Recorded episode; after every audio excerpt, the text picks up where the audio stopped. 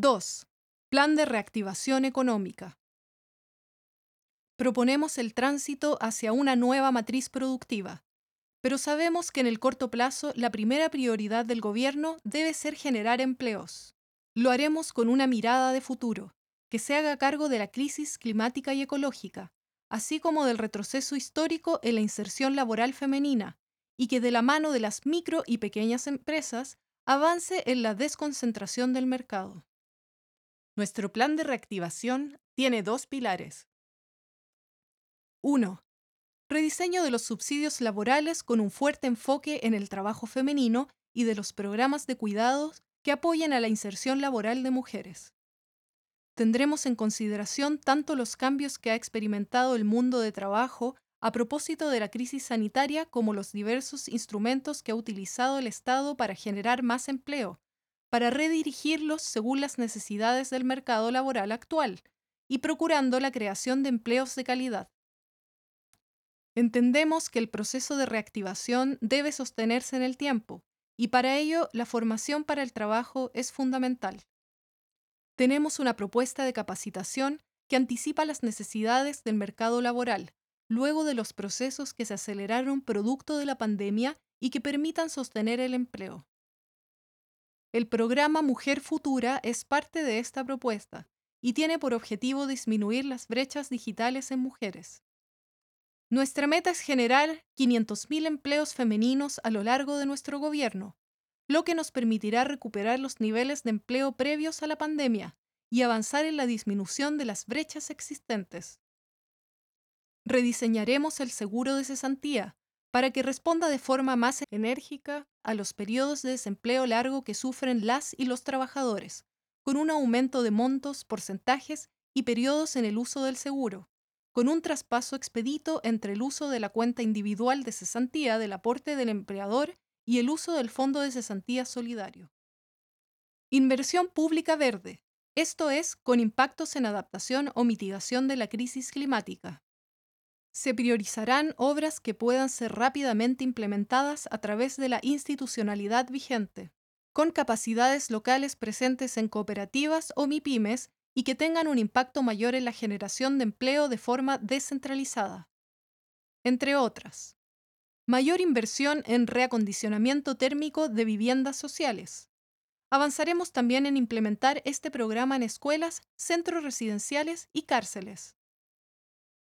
Instalación de sistemas de energía renovable residencial. Demarcación y construcción de ciclovías con estándares de seguridad adecuados. Obras de infraestructura para acceso al agua potable. Rehabilitación de pozos, tanques y sistemas de tratamiento de agua potable. Construcción de sistemas de tratamiento de aguas servidas, entre otras. Realizaremos inversión pública para crear la infraestructura hidrográfica, que permita disminuir el uso ineficiente del agua para la agricultura, permitiendo que se recuperen las cuencas hidrográficas, con un impacto medible en detener el proceso de desertificación y cambio climático. Esta medida ocupará 0.9% del PIB durante dos periodos de gobierno para llegar a cumplir los compromisos el 2030. Inversión en adaptación de infraestructura cultural que permita condiciones de ventilación y distancia óptimas para asegurar su funcionamiento, así como también infraestructura que incentive actividades al aire libre, conciertos, ciclos de artes escénicas y festivales, entre otras.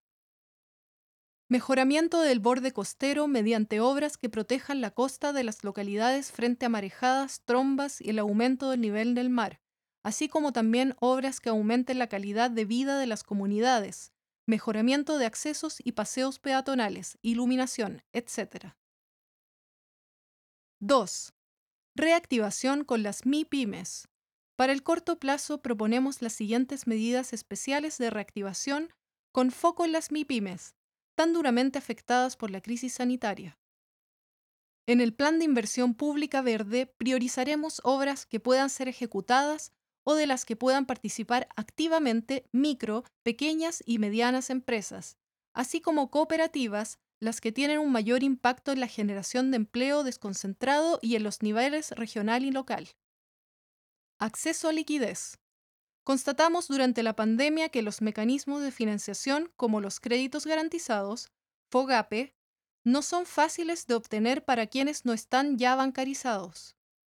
Por eso, teniendo en cuenta las condiciones de acceso al crédito, revisaremos los mecanismos existentes de financiamiento directo para las MIPIMES, a fin de hacerlos más eficientes y de fácil acceso.